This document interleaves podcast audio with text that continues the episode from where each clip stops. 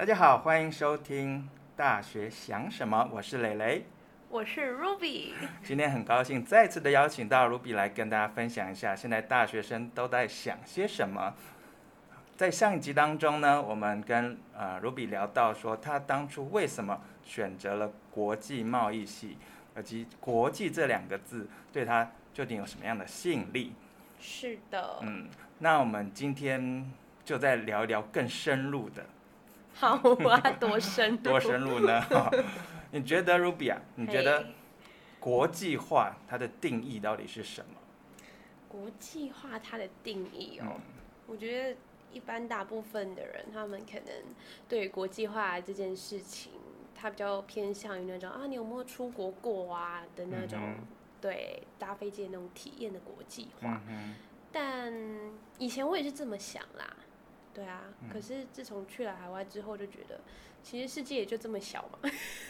那你也是，那你也是有搭飞机出国之后，你才这样想啊？那别人这样想也没有没有什么错啊。我没我没有说他们错啊，嗯、我只是说哦，可能大部分人都会这么想。嗯、但你还没有去体验过，还没有去做过之前，你的想象空间就是会被限制住啊。嗯哼。对啊，所以我说去了国外之后，才会发现这世界就是就还是这么小啊。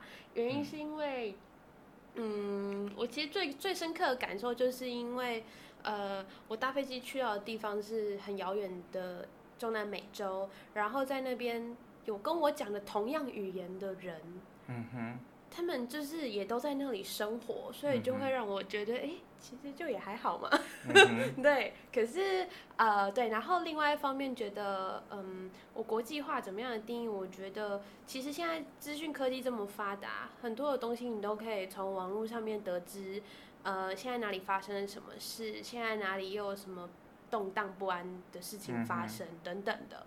对，所以嗯，老师刚刚说国际化怎么定义嘛，对不对？对。你又觉得它很，你又觉得它很遥远，但是呢，去了之后你又觉得它，对啊，很小，就是一个地球村嘛。对啊，没错。那如果你去到一个地方都没有人跟你讲一样的语言，你会觉得它大吗？我会觉得它大吗？当然会啊，就会觉得啊，就是来到不同的地方。嗯嗯嗯，对。我想分享一件事。好啊。就是这么这么一说，我就突然想到，嗯，就我去法国的时候，就手机不见了。法国哇，嗯对，然后那个时候是真的语言不通，然后你就会瞬间觉得没有人可以帮助你，你真的是在另外一个地方，嗯、这时候就会真的是就是刚刚所说的语言不通的的时候，嗯、对，然后还他们都都很冷漠，没有办法帮助你，对，所以就手机也就没找回来，嗯，然后我会突然想到这件事，是因为我昨天我昨天去那个。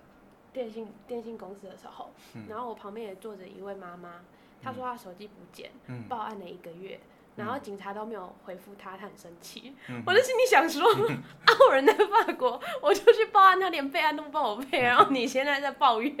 嗯、对，这题外话，好，哦、结束。OK，好，所以这个看到别人掉手机呢，就想到你自己的经验。嗯，没错。嗯、对。所以你觉得国际化它到底？我觉得国际化的时候，哦，老师好，我现在回答。是出国，是出国也不是，不出国你也觉得还好。嗯，我我只是想要告诉大家说，就是虽然说我也是一开始没有出国前，我对于国际化就是觉得一定要搭飞机去看过海外，你才会知道那个地方是这样没有错。嗯、但我觉得现在的人。呃，你们就是都可以透过网络资讯去看到海外的当下发生什么事情，嗯、所以并不一定要搭飞机。就是想告诉大家，就是打破这个想法。然后，什么叫国际化的话，我觉得就是你的脑袋中可以无时无刻呃添装增加那些怎么讲，就是你有你有一些可以可以。通过你有一个管道，可以可以透过那个管道，然后来得知一些海外的事情的话，嗯、我觉得你有那个管道就代表有国际化。嗯、因为有些人可能他连那个管道都没有，或者是他甚至不知道有哪些管道。嗯嗯对，嗯，嗯，没错。其实我们现在不管是透过网络或者是电视啊媒体，其实呃很多机会可以啊得到关于这个地球村上面到底在发生什么事的。这些消息，嗯，那像我自己个人就很喜欢看一些国际新闻，嗯、就是从可以从嗯、呃、不同的观点，就是不同的新闻媒体，就是说，当然台湾的这些新闻频道也够多，对，好，但但是当你从呃这种国外的这种电视媒体当中来看同样的新闻的时候，嗯，其实你就就有机会从不同的观点来看同样一件事情，好，其实呃大家的观点未必相同，嗯，哦，那呃在这样的情况之下，我觉得呃那种国际的视野比较容易能够呃培养，觉得嗯好，所以。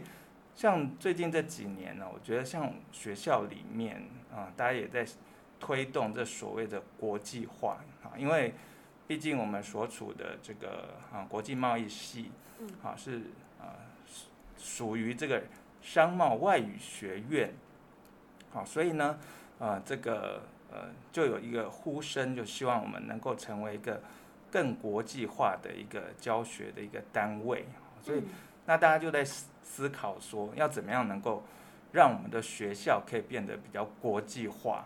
好，那光当然过去我们的一个最呃特别的一个做法，就是把同学们送到国外去啊参访、去比赛、去实习，好让同学能够啊拓展这样的一个国际化的一个视野。好，可是。最近这一年，你也你也看到哈，甚至在未来的这一年，好我们的同学都可能没有机会再出国做这些事情了。嗯。那我们除了上网之外，你觉得还可以怎么样来培养自己的国际化的这种眼光或者是视野呢？我觉得学第二外语。嗯哼。因为语言它就是代表着一个国家它的文化。然后它背后一个很重要的发展脉络，嗯哼，对，所以如果你透过语言来学习的话，也是一个呃很好的方式去认识一个国家，去认识那个地方，嗯哼，对，而且通常就是呃教第二外语的老师，他其实大部分好像就也都是就是那一个语言的当地的人，嗯哼，所以就同时也可以从那个过程当中散发出哦，原来就是那个样子。嗯哼，嗯对，我知道我们 Ruby 哦，他有学过呃西班牙语，而且每次看他在说西班牙语的时候，嗯、那个神情，那个神情都非常的愉悦。愉悦，嗯，讲中文就不愉悦。你可以分享一下你讲西班牙语的心情吗？我讲西班牙语的心情。嗯，因为我还不会用西班牙语吵架，所以现在西班牙语对我来说都是讲起来很开心的，所以老师可能才会觉得看起来很愉悦。当然，我也想要学吵架的部分，这样我们就可以。你想要跟谁吵吗？这样哦，我指的意思是，可能就我讲中文，今天可能我对对谁不开心，我就可以偷偷用西班牙语骂他。开的啦。嗯、对。对，所以你过去学西班牙语的经验是什么？经验。在。就在学校里学吗？还是其实是透过在海外驻点哈，应该说是实习的这样的生活经验，你觉得哪一个对你的影响是比较大？嗯，我觉得要当地。嗯哼。嗯，因为我发现就是在学校学的，呃，不是说老师教的不好，而是因为同一种语言，它在不同的地方使用的方式可能不一样。嗯哼。对，就可能同一个单字。嗯哼、就是会在不同的地区会有不同的含义。嗯、它可能在中南美洲区，它就是一个很呃呃不，应该是讲说它可能在西班牙语区这个字呢，就是可能就是一个非常正统的、非常正常的动词。但他到中南美洲你去讲那个字，它可能会被你吓到，嗯、就是然后有一点偏向不好的部分了。嗯、对，所以啊、呃，就是应该说你要就是要看地区使用的部分。对，然后我会说当地的方式学习比较受用，就是因为你你在当地学到的那些，就一定会是当地人他们都会讲的，他们都会通的。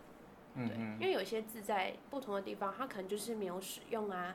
而且通常我那时候在学校学，我去了海外，我整个不敢讲，嗯哼，就会发现哎，那个口音怎么完全都不一样，嗯、然后觉得哦，我是不是讲错了？嗯哼，对，就会有这个状况。嗯，所以在学校里面，其实大家就是。那个教材可能都是比较学术，或者是说它是比较正面的。在以前，嗯，在学校里面在修西班牙语课的时候，有那种负面的或吵架的或者是谈判的这种例句吗？嗯，老师没有教那么深奥哎，可是、嗯、可是就是我可以分享一个我刚刚说的那个同一个词在不同的地方。嗯，对对对对，请举例说明。我印象深刻。因为我那时候，我，我那时候第一年学，然后学完我就飞出去了，然后我就直接到当地跟那个人讲，那个人真的吓到，嗯、对，就当地没有人这么说的，真的有这么说，但是他们会觉得你一个人长这样，你怎么会讲这种字的那种感觉？哦嗯、就那个字念 go hair go hair，然后他在那个西班牙文好像是拿的意思，拿取，对，嗯、哼然后可是，在中南美洲，它的意思就是嗯做爱。